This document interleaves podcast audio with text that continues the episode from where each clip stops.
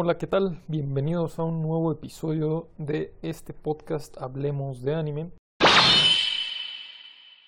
El día de hoy vamos a empezar con las noticias, empezando porque se ha publicado la primera imagen promocional de la adaptación al anime del manga Senpai ga Usai Kohai no Hanashi, My Senpai is Annoying. Sin embargo, la serie aún no tiene fecha de estreno, pero ya se ha publicado un pequeño comercial de esta serie, aunque tan solo dura 15 segundos. Aquí podemos escuchar un poco de las voces del proyecto. Por otra parte, la serie de Yakusoku no Neverland ha estado recibiendo críticas por su desviación del manga sin embargo, en esta semana salió una publicación de un animador, aunque no se sabe si es parte o no de la producción, pero bueno, salió a defender todo el equipo, debido a que los cambios se dieron debido a instrucciones del mangaka original, quien no estaba de acuerdo con el final que tuvo el manga y quería cambiar algunas cosas. En el episodio anterior del podcast ya les comentábamos también que el escritor de Kimetsu no Yaiba planeaba escribir una comedia de ciencia ficción, sin embargo en esta ocasión anunció que no planea continuar con Kimetsu no Yaiba,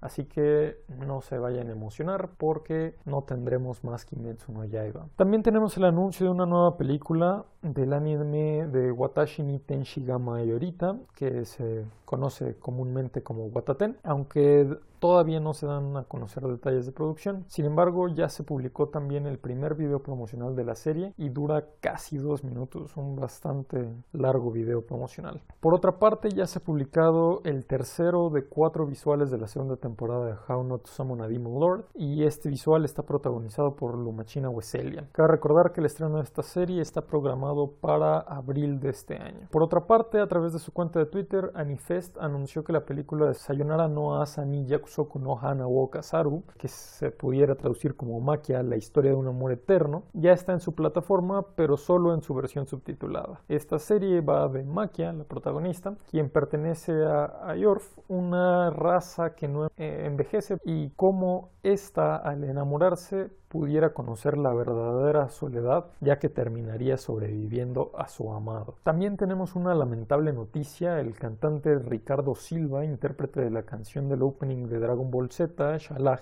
Shala, falleció debido a complicaciones derivadas del COVID. Una triste noticia para todos los fans que crecimos escuchando su voz y estas increíbles canciones que ya forman parte de nosotros. Crunchyroll anuncia que llega a su plataforma la película For Whom the Alchemist Exists, para quien existe el alquimista, y trata de un mundo posguerra en el año 911 en el que la alquimia fue la causante de todo el desastre que hay y este mundo medio post-apocalíptico, pero que está resurgiendo nuevamente y pues van a tener que enfrentarse a ello. También tenemos bastantes rumores en esta semana. Uno de ellos es que Hunter x Hunter pudiera tener una nueva adaptación al anime, ya que la actriz de voz de Gon tuiteó que estaba regresando a sus orígenes y que conoció a su compañera. Y por otra parte, la actriz de voz de Kilua también había tuiteado que se había estado grabando y que estaba feliz de haberse topado con su amiga. Entonces, ¿será que esto está relacionado a Hunter x Hunter o que es un nuevo proyecto? Sobre todo considerando que recientemente se alcanzaron los 800 días sin que hubiera un capítulo de Hunter x Hunter en la shonen. Entonces, no sé qué más le pudieran sacar, a menos que fuera alguna especie de spin-off o un nuevo reboot. También tenemos que se han publicado las primeras imágenes del videojuego de Kimetsu no Yaiba, Hinokami Keputan, título que se espera que sea lanzado este año para casi todas las plataformas incluyendo Xbox, PlayStation y PC, por si les interesa conseguirlo. Eh, dentro de otros rumores, tenemos ahora uno relacionado a la adaptación al anime de Kukos Fiancé, que en caso de ser cierto se cree que la confirmación oficial se daría relativamente pronto. Esta historia trata sobre dos chicos que fueron intercambiados al nacer y no se enteran hasta años después, ya teniendo 16, 17 años por ahí. Curiosamente, estos chicos se unen para fingir ser novios y evitar que los padres de Erika, la protagonista, le impongan un esposo. Y pues resulta que el esposo que le iban a imponer era Nagi, que es el protagonista, y que es la persona con que intercambiaron a Erika al nacer. Y los padres de Erika que le van a poner a este esposo en realidad eran los padres de Nagi, ¿no? Una mezcolanza aquí total debido a esta confusión al nacer. Por su parte, Mushoku Tensei fue retirado de la plataforma plataforma Bilibili debido a problemas técnicos, o así fue como se especificó. Sin embargo, nunca se mencionó cuáles eran estos problemas, y tal parece ser que esto fue debido a un intento de la plataforma por regular la intensidad a la que habían escalado los comentarios entre usuarios que han criticado duramente la serie y fans de la misma. Especialmente un usuario detrás de todos estos ataques que se identifica como Lex Burner, es un streamer y es un influencer, y recientemente incitó a sus fans a reportar de manera masiva al anime. Por esta razón, Bilibili tomó la decisión de banearlo y anunció que incluso tomará medidas legales correspondientes. Aquí cabe mencionar que Bilibili después de estas situaciones aceptó que se había retirado el anime debido a esta situación. Esperemos que pronto regrese a la plataforma y veremos qué pasa con este streamer que por el momento se encuentra desmonetizado y enfrentando un juicio. En otras noticias tenemos que el anime original Skate obtendrá una adaptación al manga. Generalmente lo que vemos son noticias en donde esto sucede al revés. Tenemos un manga y se adapta al anime, pero pues este anime de patinetas y skaters ha logrado conseguir su propio manga. Hablando de Wonder Egg Priority, el director del anime salió a aclarar la controversia relacionada al supuesto sexismo de la serie. Si recuerdan en el episodio pasado aquí en Hablemos de Anime, comentamos un poco esta escena en donde se distingue el cerebro de hombres y mujeres y se determina que las mujeres eh,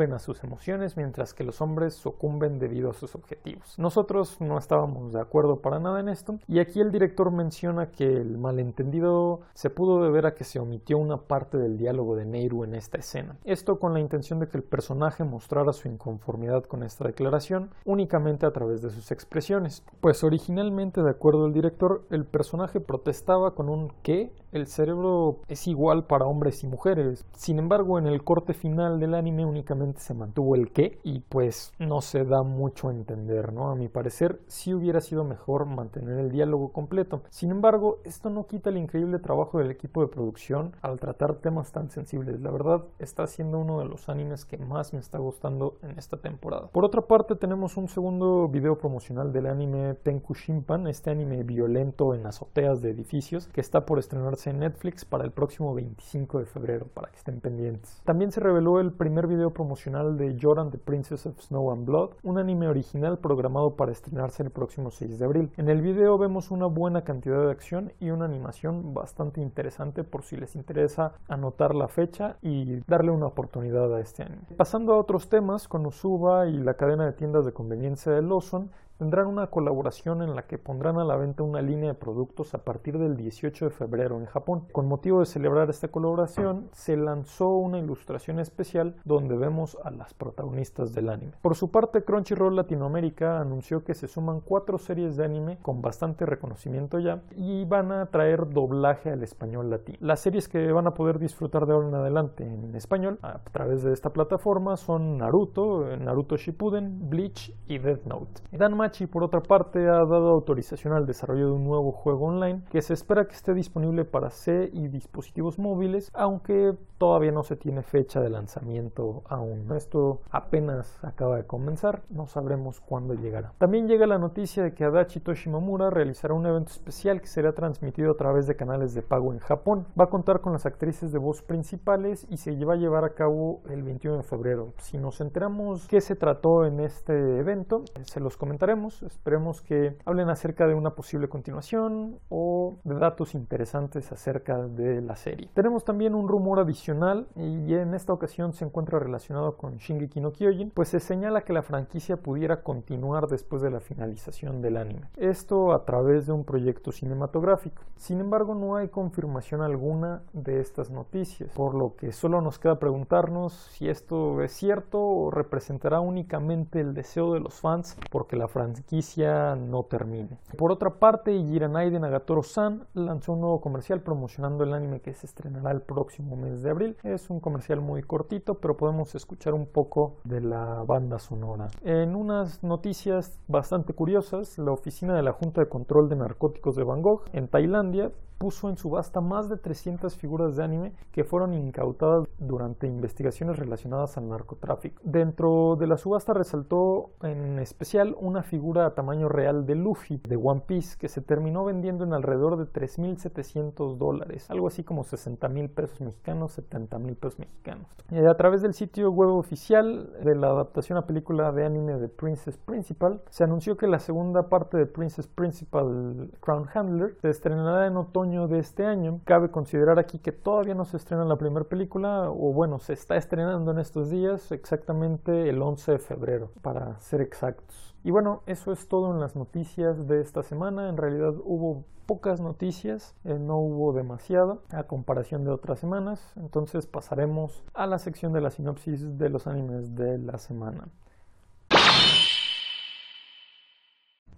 Bueno, ahora pasando a la sección de sinopsis de animes, vamos a comenzar con Jujutsu Kaisen, que en esta ocasión nuevamente contamos con bastantes escenas de acción, ahora protagonizadas por las chicas de la serie. Por una parte vemos a Maki Zenin pelear con Kazumi Miwa y tener pues una clara ventaja. No da respiro a Kazumi, quien intenta inclinar la balanza, aunque sea un poquito a su favor, con la activación de un dominio sencillo, que en teoría le permite atacar y acertar en automático a todo aquel que entre dentro de su alcance pero pues ya vimos que Itadori lo evitó y también aquí Maki a través de una serie de distracciones rompe el dominio y vence a Kazumi, aunque no la deja completamente fuera de la batalla, sino que únicamente le quita su espada. Por otra parte vemos el intercambio entre Nobara Kugisaki y Momo Nishimiya. Aquí Nobara con su personalidad fuerte y determinada persigue de un lado para otro a Momo, quien nada más se la pasa huyendo en su escoba voladora y de vez en cuando genera ataques de viento bastante fuertes que golpean a Nobara y que eventualmente la distraen lo suficiente como para recibir un golpe directo con la escoba de Momo en la cara. En este momento Momo de cierta forma insulta a Nobara diciéndole que depender de la fuerza es solo para los hombres y que de las hechiceras se espera que sean atractivas y perfectas, algo muy machista. Sin embargo, Nobara claramente molesta, pues no se da por vencida y ataca constantemente a Momo con sus clavos llenos de energía maldita.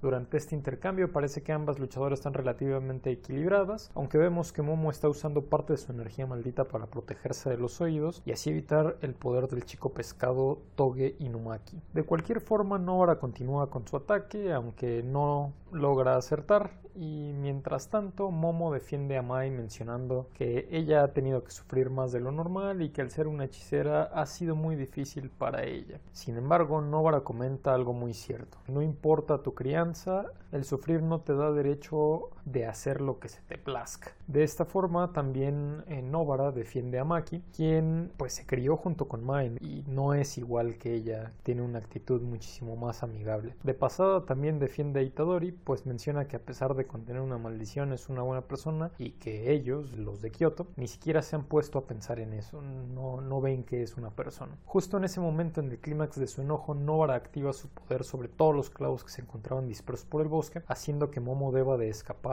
y baje la guardia. En este momento, Nobara entonces aprovecha para tomar un pedazo de la escoba voladora de Momo y con su técnica vudú la controla haciendo que Momo caiga. Llegados a este punto, Nobara decide evitar el uso de su martillo para no matar a su contrincante y utiliza en cambio un chipote chillón al más puro estilo del Chapulín Colorado, regresándole el golpe en la cara a Momo y justo cuando está a punto de dejarla fuera de combate dándole otro golpe, Novara es impactada con una bala de goma que Mai Zenin disparó desde la distancia para proteger a Momo. Entonces quien termina fuera de combate es Novara, entonces ella ya no seguirá participando, al menos en esta prueba del torneo. Después del enfrentamiento entre Novara y Momo, también vemos el combate entre las gemelas Mai y Maki. Y la verdad aquí yo pensé que Maki, al haberse visto involucrada en otro combate previamente con Kazumi, como lo mencionábamos al principio, iba a tener algo de problemas al enfrentar a Mai. Sin embargo, se defiende muy bien y se nota su habilidad. A pesar de que Mai usa una pistola como fuente de, digamos, como fuente de sus herramientas que están imbuidas con energía maldita, no logra asestar un golpe a Maki, quien está cargando con la espada de Kazumi. De esta forma, Maki da varios golpes y en una ocasión antes de intercambiar el golpe final, está esperando a contabilizar el total de las balas de los disparos de Mai para poderla atacar sin peligro de ser impactado. Sin embargo, el poder de Mai le permite permite generar materia de la nada, algo que en realidad no se puede, y engañar a sus enemigos. Entonces así los enemigos que creen que ya acabó de disparar todas sus balas, pues no están conscientes de que puede generar una adicional. Así en el último instante dispara una séptima bala a Maki, quien parece derrotada hasta que la detiene con la mano. Qué locura, ¿no? Así de tener una bala con la mano. Se nota aquí que Maki está en otro nivel totalmente.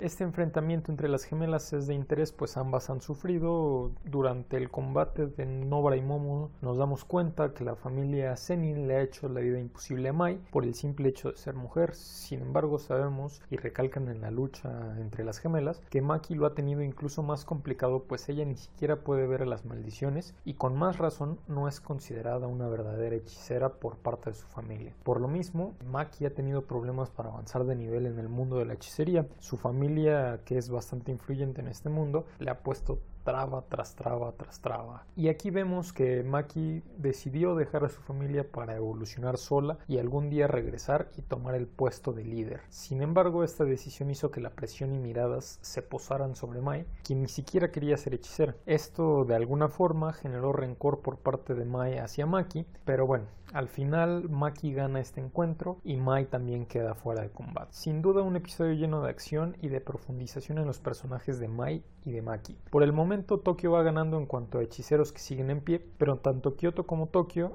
tienen los mismos puntos respecto al objetivo principal de la prueba, que era eh, capturar maldiciones, pues ambos equipos ya dejaron completamente de lado eso. De cualquier forma es casi seguro que continuaremos viendo buenas escenas de acción en los siguientes episodios. Pasando a Jorimilla, por fin, por fin ambos protagonistas aceptan lo que sienten. Comenzamos el episodio con Hori evadiendo a Miyamura por los eventos del episodio anterior, recordemos que Miyamura había declarado su amor por Hori y esta terminó sin saber qué hacer. De esta forma, Hori decide tratar de evitar a Miyamura, pero le entran celos cuando su hermano le cuenta que vio a Miyamura agarrado por el brazo por otra chica. Aún así, decide no enfrentarlo y no es sino hasta que Miyamura le intercepta que vemos a un intercambio entre ellos. Miyamura aquí le pregunta si ella escuchó lo que dijo en el episodio pasado, es decir, su declaración de amor, pero Hori que se siente traicionada lo cuestiona sobre la chica que lo agarraba del brazo. Total celosa, pero sin querer aceptar nada. Total que resulta ser que la chica era la novia de Shindo, pero Hori todavía molesta le lanza libros a Miyamura en la cara. Después de esto se va sin darle oportunidad a Miya de explicarse, pero Miyamura en la tarde pasa a la casa de Hori y le regresa sus libros. Aquí, aunque ambos están molestos, logran aclarar el asunto y todo regresa a la normalidad. Así que, con todo más calmado, Hori le confiesa a Miyamura que sí estaba despierta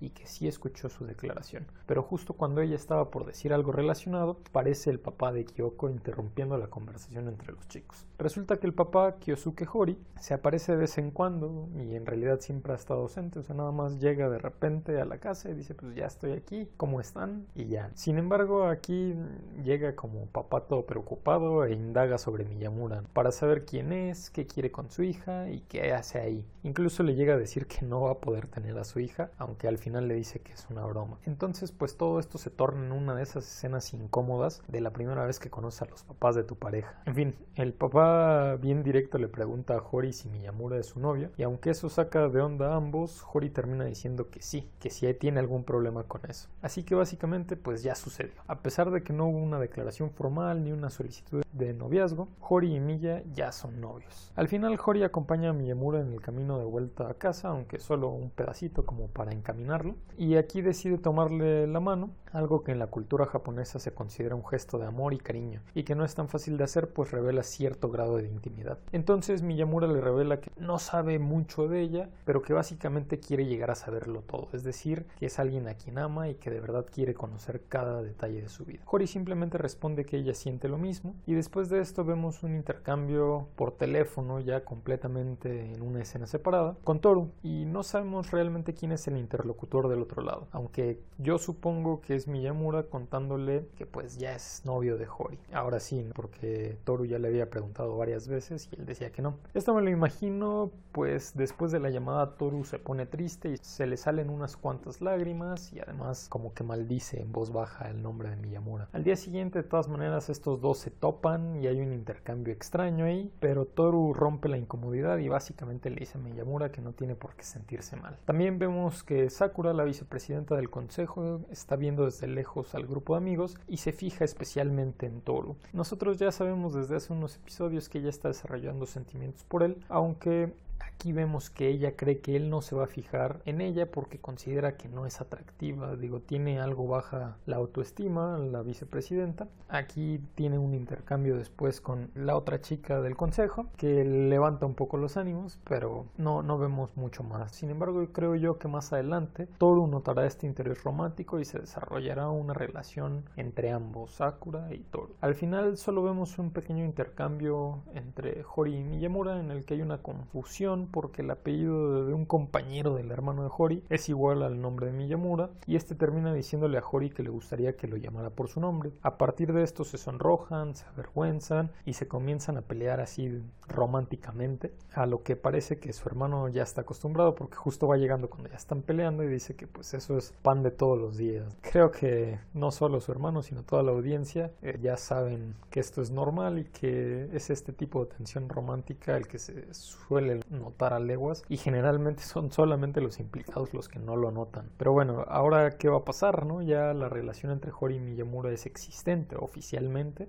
y que sigue, ¿no? Esperemos a ver qué nos traen los próximos episodios. Por su parte, pasando con este pequeño mago extremadamente poderoso, Mushoku Tensei, recordemos que el episodio anterior Paul había noqueado a Rudy y lo había enviado con Ghislaine pues bueno, en este episodio Rudy despierta y se entera de los motivos. Básicamente es porque le consiguió trabajo a Rudy, pero quiere que deje de depender de la amistad de Sylvie. Además de que a ella le serviría también aprender a resolver sus propios problemas. Total, el trabajo es ir a enseñarle magia y algunas otras asignaturas a una niña de 9 años en Roa, y Gilene es la guardaespaldas de esta familia, quien también aceptó entrenar a Rudy con la espada. Parecer que es incluso mejor que Paul en este sentido. Total que Rudy llega a la ciudad de Roa, en donde tiene trabajo, y es presentado con la familia que lo va a emplear. Resulta que el líder de esa familia es Philip Boreas Greyrat, que es primo de Paul, y resulta que es el alcalde de la ciudad.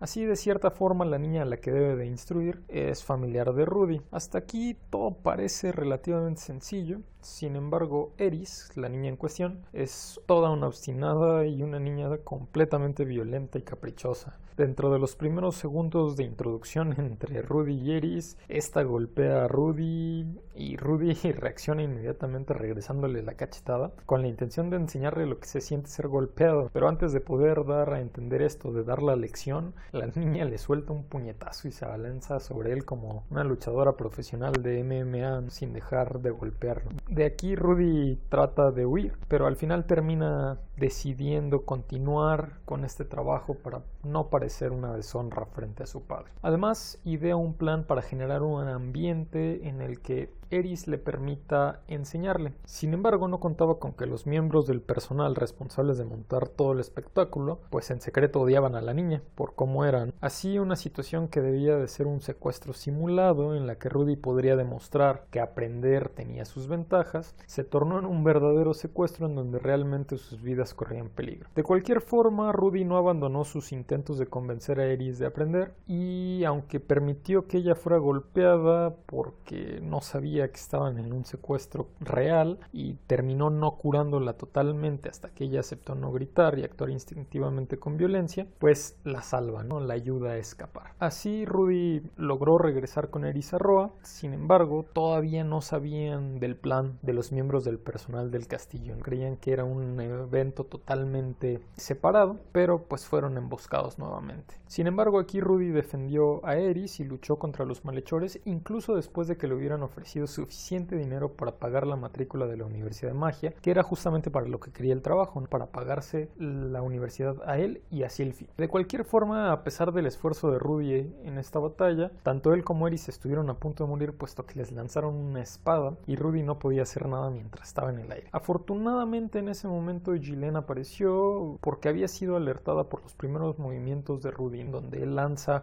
una bola de fuego al cielo y explota, así como fuegos artificiales. Entonces Gillen salva a los niños y demuestra su increíble habilidad. Definitivamente, si Rudy es aceptado en el trabajo y comienza a aprender de Gillen, será alguien mucho más poderoso en el futuro. De cualquier forma, al regresar con bien al castillo, la niña comenzó a gritar diciendo que la promesa de no ser tan violenta era solo hasta llegar a su casa, así que Rudy sintió que ya no había nada que él pudiera hacer y volteó para irse y regresar a su casa completamente derrotada. Sin embargo, Eris volteó y le otorgó el permiso especial de llamarla por su nombre, cosa que de cierta forma significaba que lo estaba aceptando como su tutor, así que de ahora en adelante veremos la evolución de Rudy en la espada y probablemente en cuanto a responsabilidad. Cabe mencionar que en este episodio, a diferencia de los anteriores, no hubo un salto temporal de meses o incluso años, algo diferente. Me va gustando hasta el momento este anime. Esperemos que se siga desarrollando de manera interesante. Por su parte, en One Piece seguimos en las memorias relacionadas a Kozuki Oden. Nos habíamos quedado en las complicaciones derivadas del robo del jabalí blanco por parte de Kinemon y donde Oden buscaba quedarse con el animal para enfrentarse directamente al demonio de la montaña. Sin embargo, en este episodio vemos que Kinemon no está tan dispuesto a soltarlo porque dice que el jabalí blanco vale mucho dinero. Sin embargo, todo cambia cuando le avisan que el demonio de la montaña se había tragado a Zuru. Esta chica que aunque no es nada de él, pues siempre está cuidándolo, siempre está pagando por sus desastres y disculpándose en su nombre. Entonces en ese momento Kinemon sale corriendo a toda velocidad a enfrentarse al demonio con la intención de salvar a Sur. Lamentablemente para él pues no tenía la fuerza necesaria para lograrlo y por más que intentó no pudo más que hacerle dos cortes al jabalí gigante. Cuando ya no tenía fuerzas para seguir, Oden aparece y corta el jabalí en dos, salvando a todos los que ya se encontraban dentro de su estómago. Aquí el narrador relata que en aquella batalla la capital sufrió bastantes destrozos, pero que afortunadamente afortunadamente nadie falleció. Sin embargo, la gente del pueblo, debido a la fama de Oden, comenzaron a aventarle cosas creyendo que él era el culpable de todo. Aquí Kinemon quiso intervenir y aclarar el asunto, pero Oden no se lo permitió y lo golpeó. Y justo en ese momento vemos como el padre de Oden finalmente lanza la carta oficial de repudio hacia Oden y lo expulsa de la capital. Así que con esto Oden decide irse y explorar Wano. Aquí Kinemon y Denjiro siguieron sin condición a Oden, aunque este pues no quería, se sentía que lo andaban ahí siguiendo sin su autorización, pero poco a poco se fueron haciendo compañeros. Incluso en este momento se muestra cómo todos en la capital querían seguir a Oden, sin embargo no se animaron. Querían ir, dieron un paso, pero no pudieron continuar y debido a que todos en la ciudad querían hacer esto, al momento de dar ese paso pero detenerse, la capital terminó inclinándose un poco, o al menos es lo que cuenta la leyenda. De aquí vemos como el trío eh, Kinemon, Denjiro y Oden llegan con Yasui y vemos a un Orochi como sirviente de Yasui hace muchos años aunque se ve como alguien que esconde obscuras intenciones y que va a generar bastantes problemas. No tiene duda en mostrar que está dispuesto a perder su dignidad, aunque a mí esto me parece una estrategia para que duden de él. De cualquier forma, Yasuye le comenta a Oden que Kuri se ha vuelto una tierra sin ley y que no hay quien pueda manejarlo, así que con esta información Oden decide ir a probar sus fuerzas a Kuri dentro de este viaje dentro de Wano. En el momento en el que se va de Hakumai, vemos que Oden ha causado problemas en el dormitorio en el que se quedaba y también lo acusan de haberse robado el dinero del pueblo.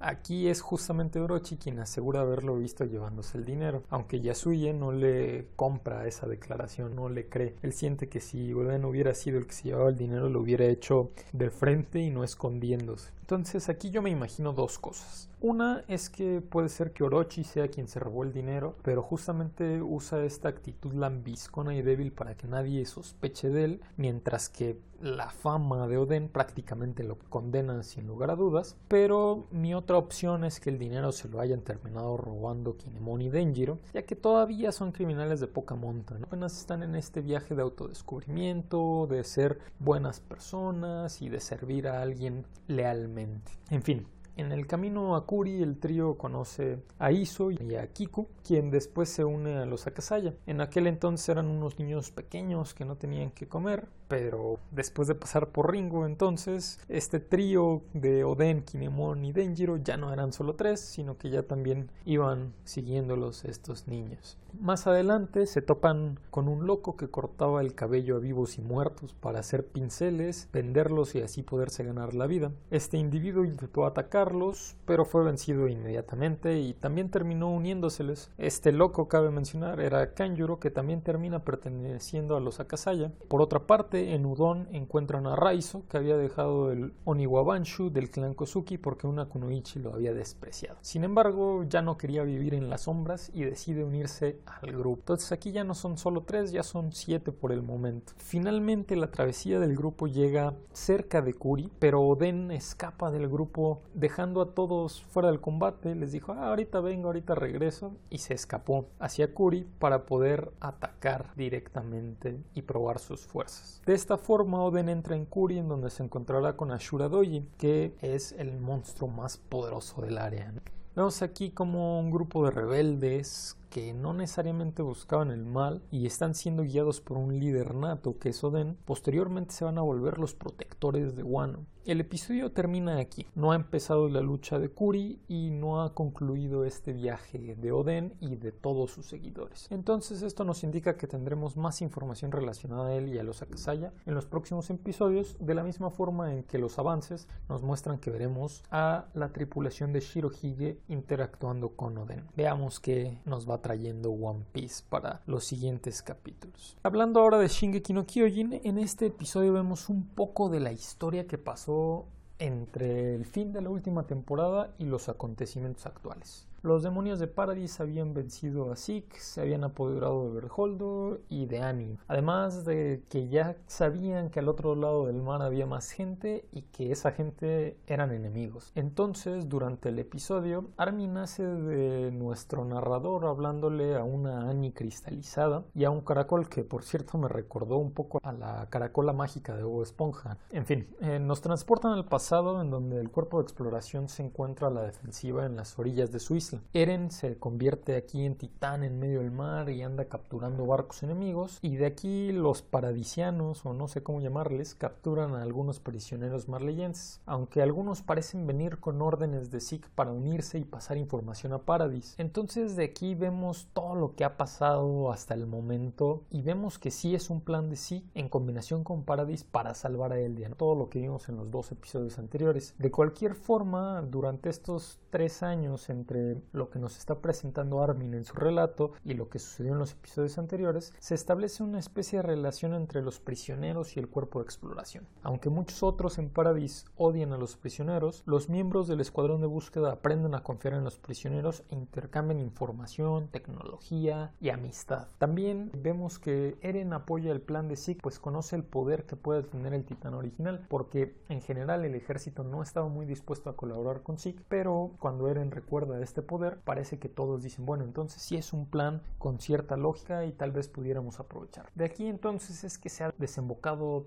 todo lo que ha pasado, todos los eventos actuales, incluyendo el entendimiento de que a ambos lados hay personas buenas y malas, incluso personas que no tienen nada que ver. Por ejemplo, vemos como Nicolo, que es un prisionero marleyense, pero que tiene un permiso de cocinero, llora la pérdida de Sasha casi al mismo nivel que Connie, Jan y los demás. Esto también lo vimos en episodios anteriores cuando Eren platica con Rainer y menciona que a pesar de que él creía que todos eran enemigos, en realidad hay de todo tipo de personas. Falco aquí también parece entender esto y vemos a una Gaby desquiciada que no lo entiende. En general, todo el cuerpo de exploración entiende que en este conflicto hay personas buenas, hay personas malas y gente que ni siquiera tiene nada que ver. Y esto lo entiende porque al final han estado conviviendo con estos prisioneros marleyenses durante bastante tiempo, ¿no? Saben que no son naturalmente gente mala o naturalmente gente que los quiere matar.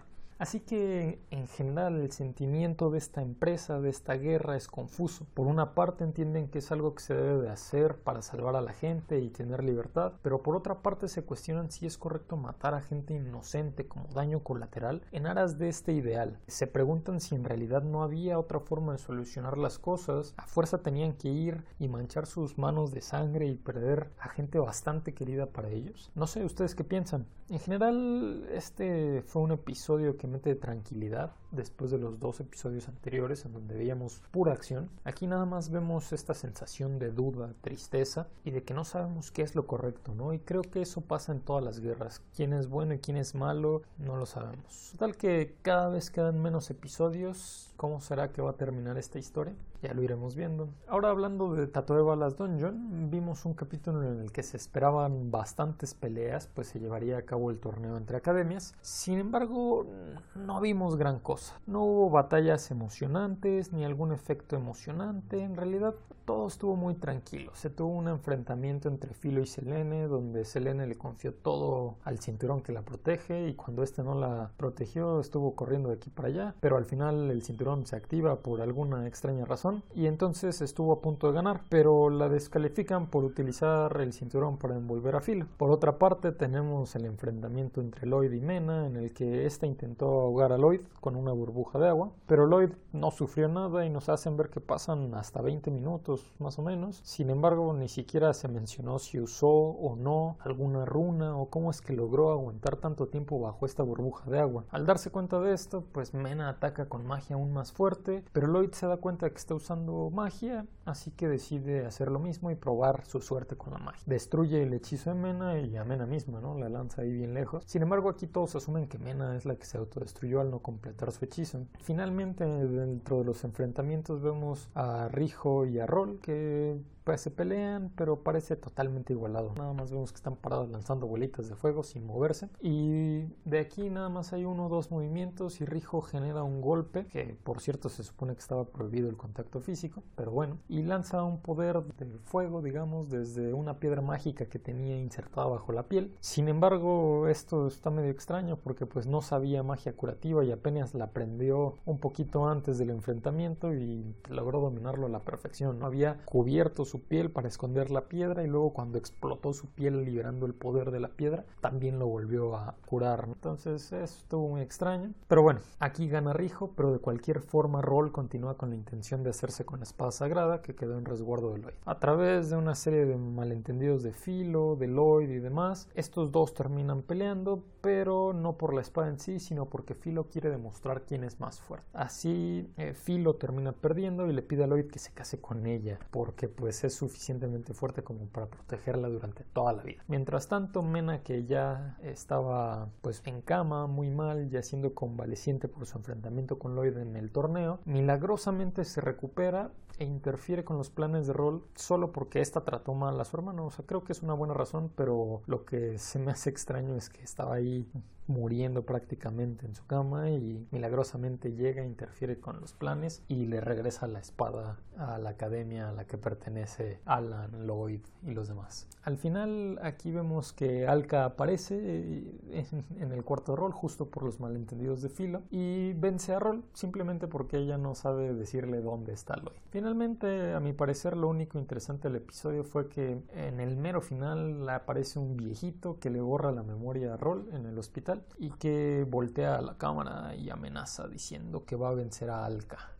Probablemente será un personaje poderoso que tal vez pueda vencer a Lloyd porque pues considera que puede vencer a Alka, ¿no? Entonces me imagino que está haciendo sus planes para poder derrocar a estos seres súper poderosos. En fin, ya veremos cómo se sigue desarrollando este año. Pasando con Wonder Egg Priority, con este anime la verdad es que cada vez me convenzo más de que es necesario enseñar algo de salud mental en las escuelas y desestigmatizar la atención psicológica. En este episodio nos muestran un poco el sufrimiento de Neiru, pero por otra parte nos enseñan cómo las cuatro chicas están aprendiendo a salir adelante y cómo están formando su pequeña red de apoyo. Simplemente ya cuentan con la posibilidad de abrirse y hablar de lo que les preocupa o de la gente que era importante para ellas y que terminó suicidándose. Entonces aquí es que ya están logrando cada vez más salir adelante con este grupo de apoyo. Sin embargo, a pesar de que han construido una especie de amistad y cariño entre ellas, aún se debaten entre sobrellevar lo que sucedió y aprender de ello. Vemos intercambios en los que, por ejemplo, comienzan a intentar descubrir lo que sucedió con Coito y que parece que a partir de los indicios fue el profesor el que pudo sobrepasarse con ella o como dicen los rumores, el profesor tenía un interés en Ai más que en Coito y esto llevó a la niña a suicidarse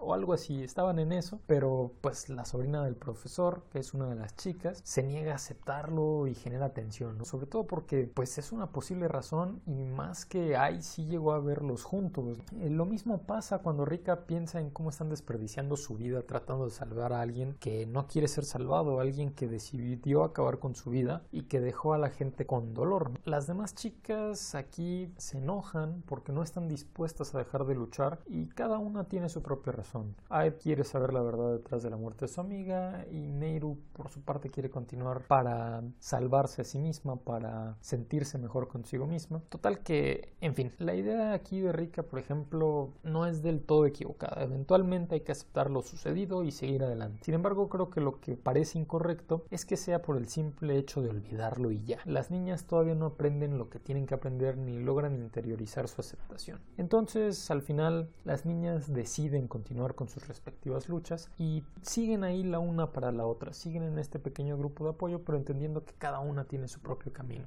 Como les menciono, entonces esta búsqueda las ha acercado a nuevas amistades, pero eso no significa que ya hayan superado todo. Entonces tienen que sanar sus propias heridas y buscar su propio camino. Por otra parte, como les mencionaba en el episodio, hacen énfasis en el personaje Neiru, quien como ya adelantaba, no busca entender a las personas que salvan ni lo que su hermana hizo, sino que en realidad busca sanar sus propias heridas, su propio dolor. Nos hacen ver que su hermana la apuñaló y después se aventó de un puente. Entonces su lucha la lleva a no sentir dolor por esas heridas, tanto físicas como emocionales, y a no creer que ella es la culpable y que no hay forma de sanar. Esto es algo interesante. Muchas veces, y de hecho nos lo han presentado en el anime, la gente que se queda es la gente que se siente culpable por no haber notado los indicios, por no haber sido una buena fuente de desahogo de la gente, por no haber apoyado, o tal vez por alguna acción que creen que pudo haber llevado a la gente al suicidio. Sin embargo, una vez que algo así sucede, hay que entender que uno no es culpable y que uno mismo tiene que descubrir cómo sanar sus propias heridas y llegar a este camino de autosuperación y de automejora. Total que vemos como Neiru se enfrenta a dos personajes en el episodio. Por un lado a un acosador o violador de una chica y por otro lado a un una chava que era ella misma su propio demonio a vencer. Esta chica consideraba que no debía de envejecer y que debía de ser bella por siempre, así que en el momento en el que ella consideró que era su momento de plenitud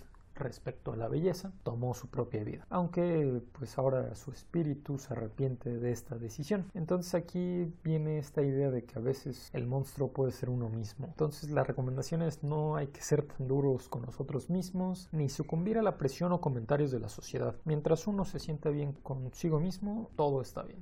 Al menos es el mensaje que a mí me deja Neiro en este episodio. Hay que buscar nuestra propia mejoría. En fin, este me sigue pareciendo un anime digno de resaltar con un buen mensaje y unos visuales increíbles.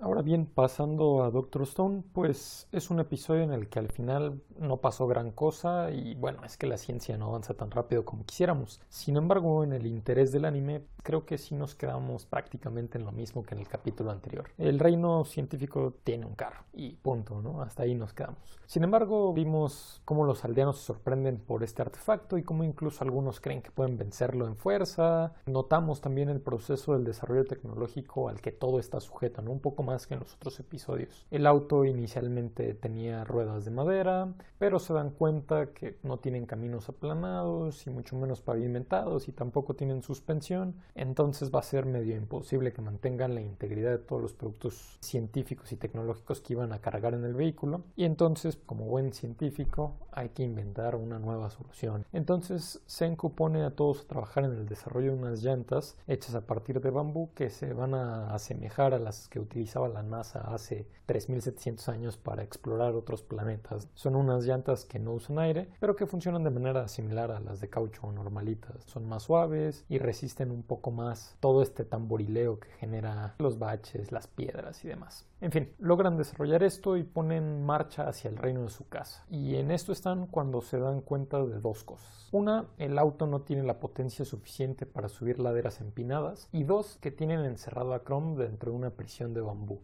Suike es quien lo logra saber y bueno, con eso se dan cuenta de que ya tienen ahí a Chrome ubicado, digamos, para poderlo salvar y con esto en mente la comitiva se detiene y aquí pues vemos un segundo avance científico. Ahora se desarrolla la fibra de carbono para hacer el auto más ligero y resistente y de esta forma van a poder vencer los obstáculos que se les presentan. Por una parte, al ser más ligero el automóvil tendrá menos problemas para sobrepasar estas laderas empinadas y por la otra parte podrán cargar de manera directa contra la celda de Chrome y liberarlo puesto que el auto ya va a ser más resistente. Aquí nos enseñan, aunque ahora sí de manera acelerada, cómo es que hacen primero papel y luego fibra de carbono utilizando un plástico sin endurecer como adherente entre varias capas de papel. Total que este es el desarrollo con el que cuenta el reino científico en este episodio, pero pues no cuentan con que su casa ya había prevenido que Senku desarrollaría un carro a vapor. Y es justo por esta razón que Chrome se encuentra en una celda que está a plena vista, en donde obviamente iban a darse cuenta que ahí lo tenían encerrado. Esto para que al intentar liberarlo y cargar de frente el reino científico caiga en una trampa. En este caso acabaron unos hoyos ahí llenos de lanzas, entonces prácticamente están yendo hacia su muerte. Entonces cuando Chrome se da cuenta de esto, pues decide que va a tener que escapar utilizando el poder de la ciencia y es aquí donde nos deja el episodio, esperando ver cómo es que Chrome se las ingenia, no solo para escapar, sino para dar el aviso a los demás de que se dirigen directo a una trampa. Ya no puedo esperar por el enfrentamiento entre ambas facciones, como siento que ya duró mucho y más con este episodio que en realidad no llegó a ningún lado más que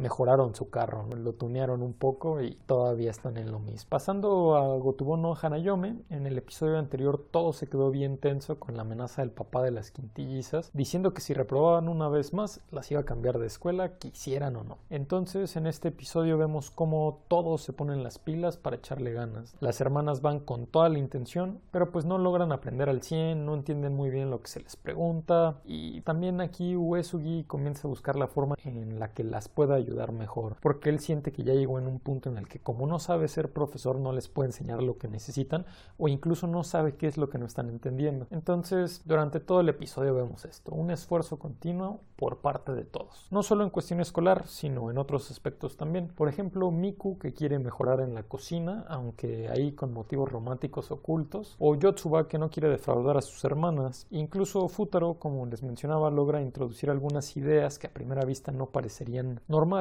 como darles una tarde libre a las chicas para que puedan descansar del estudio y que lo que estudien más adelante se les quede mejor grabado. Curioso aquí en este episodio que las quintillizas están apoyando unas a otras a mejorar, pero no a mejorar nada más por mejorar, sino a mejorar para conquistar a Uesugi, a pesar de que pues todas buscan que él las quiera a cada una de ellas de manera individual. Vemos por una parte como Miku está batallando con lo de los chocolates, pero vemos que Ichi chica trata de apoyarla sin importar sus sentimientos propios. Y después vemos que Nino, impulsada por Ichika, también ayuda a Miku a mejorar en esta creación de los chocolates, le da tips de cocina. Pero por otra parte también vemos cómo todas cada vez piensan más en futuro y cómo ya se comienzan a declarar la guerra unas a otras. Ya se están tirando medio directo, de manera amigable, pero al fin y al cabo es guerra. Dentro de la parte de apoyo entre hermanas, cuando Ichika genera esta reunión para los chocolates entre Miko y Nino, impide que Uesugi las interrumpa y lo lleva a la librería por un supuesto cuaderno perdido de Yotsuba. Y ahí se da cuenta de que Uesugi también está intentando mejorar, porque pues lleva un libro ahí para aprender a ser profesor y quiere tomar apuntes, como les mencionaba al principio, ¿no? Todos están haciendo el esfuerzo. Sin embargo, aquí en, esta escena, Ichika se da cuenta de que está enamorada de Futaro, pero de una forma poco saludable, porque pues va saliendo de que le compró el librito que estaba viendo Uesugi y piensa que si le compra cosas lo va a mantener feliz y todo va a valer la pena.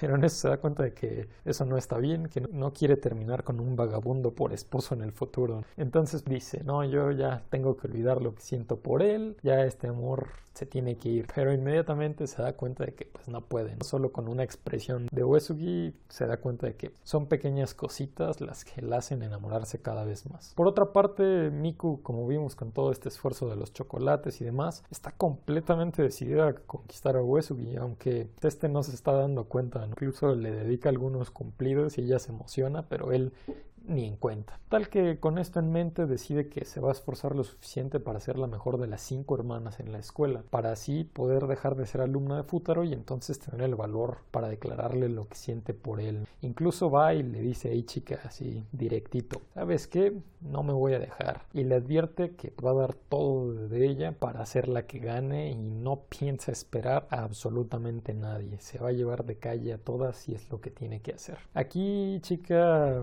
reacciona tratando de ser amigable, pero en el anime nos dejan ver de que no está para nada de acuerdo y que incluso se molesta por estas declaraciones de Miko. Así que ella también estudia con todo su esfuerzo para vencer. Y por otra parte también vemos a Nino que se está cuestionando a sí misma el por qué está pensando tanto en Uesugi y que debe dejar de pensar en él, ¿no? Incluso en la tarde libre esta que tuvieron, Nino se muestra más amigable con Uesugi y Miko nada más la acusa con la mirada y ella se hace la que no hizo nada.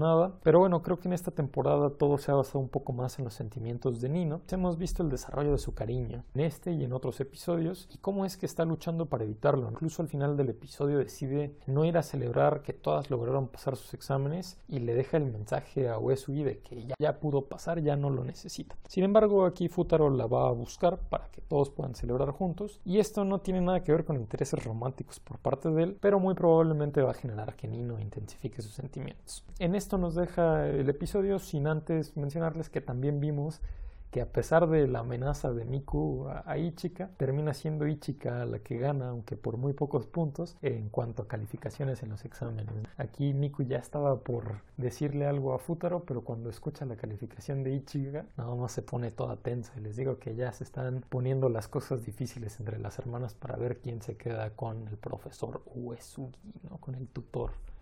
Entonces, pues a ver cómo se va desarrollando el siguiente episodio. En cuanto a Recero, pues ven que nos habíamos quedado en que Emilia chiquita llegaba al sello y Pandora ya la estaba esperando ahí. Esto nos dejaba con la duda de qué había pasado con Fortuna y con Jus. Y bueno, todo se vuelve más claro en este episodio. Pero antes que nada, vemos el intercambio entre Pandora y Emilia, en donde Emilia tenía exactamente las mismas dudas que nosotros, qué había pasado con su tía y con Jus. Sin embargo, aquí la bruja de la vanidad le comenta que todo está bien hasta el momento. Después de esto, Pandora comienza a decirle a Emilia que pues si por favor le da la llave del sello y que si lo hace va a dejar a todos en el bosque y los va a dejar vivir tranquilamente. Se va a ir como si nada hubiera pasado. Pero pues Emilia no tiene ni idea de qué llave habla y en un intento a mi parecer muy pobre, la bruja convence a Emilia de que ella la tiene. O sea, me refiero a un intento pobre del anime. Fue como, ah, sí, sí sabes eh, de la llave y mágicamente Emilia solo debe de imaginarse que ella es dueña de la llave y vemos que Emilia sí tiene la llave. Pero justo antes de abrir el sello se acuerda de la promesa que le hizo a su madre Fortuna y decide no abrir esta puerta, este sello y no romper su promesa. Aquí Pandora intenta convencer por todos los medios posibles a Emilia de que rompa esta promesa. En especial chantajeándola con la promesa de que si lo hace va a salvar a todos en el bosque y no va a tener que morir nadie más. Sin embargo, Emilia sabe que algo no está bien y decide no hacerlo. En esto llega a Fortuna y ataca a Pandora sin piedad. Ya estaba medio traqueteada, pero todavía no estaba muerta como todos nos lo preguntábamos.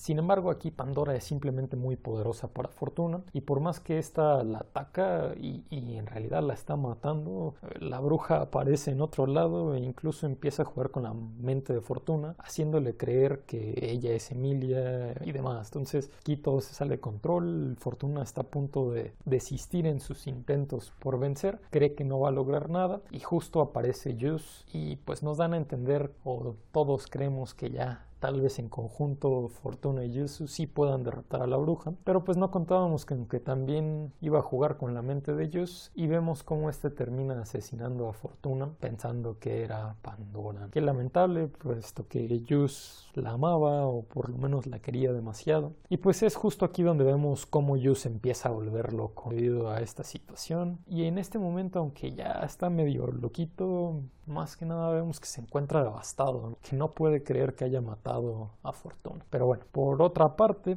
tenemos a Emilia que también está sufriendo por la madre, eh, la muerte de su madre Fortuna y se despide de ella, alcanza a despedirse de ella con los últimos alientos de su tía. Pero justo cuando esta muere, Pandora se acerca en que Emilia abra el sello, puesto que pues su tía ya no vive y por ende ya no está atada a la promesa que le hizo. Sin embargo, por obvias razones, Emilia está completamente enojada y triste y nos muestra un poder impresionante, ¿no? Solo con decirle a la bruja que muera, esta explota o es aplastada o desaparecida, la mata de un montón de formas diferentes sin ninguna dificultad. Sin embargo, al igual que con Fortuna, la bruja continúa apareciendo en otros lados. Total que con el dolor que la carcome, entonces, Emilia activa la totalidad de su poder y termina congelando todo el bosque y a sí misma. Pero antes de que esta congelación termine, vemos a Pandora borrándole los recuerdos, pero diciéndole que se volverán a encontrar. También vemos cómo manipula a Jus para que ahora sí se vuelva completamente loco, se comienza a reír como desquiciada y la sigan. A partir de aquí entonces entendemos un poco de por qué estaba como estaba en la temporada anterior. Todo esto recordemos que lo está viendo la Emilia actual en la prueba del santuario y termina aceptando su pasado, recordando aquellos acontecimientos porque no los recordaba debido a que Pandora obviamente le duele. Logra entender de que en aquel entonces no tenía el poder suficiente y que hoy por hoy no hubiera cambiado nada ni roto su promesa, a pesar de lo que pasó. De esta forma termina superando esta primera prueba del santuario, aunque Kidna le comenta que todavía le quedan dos pruebas. Pero bueno, al final cambiamos totalmente de, de trama y vemos que Shima ya está acabando de contarle a Subaru, Otto, Garfield y a Ram la historia del santuario y cómo los tres chicos van a visitar a Roswell. Aquí vemos a un Roswell sorprendido porque Subaru no llega solo, sino llega con dos personajes más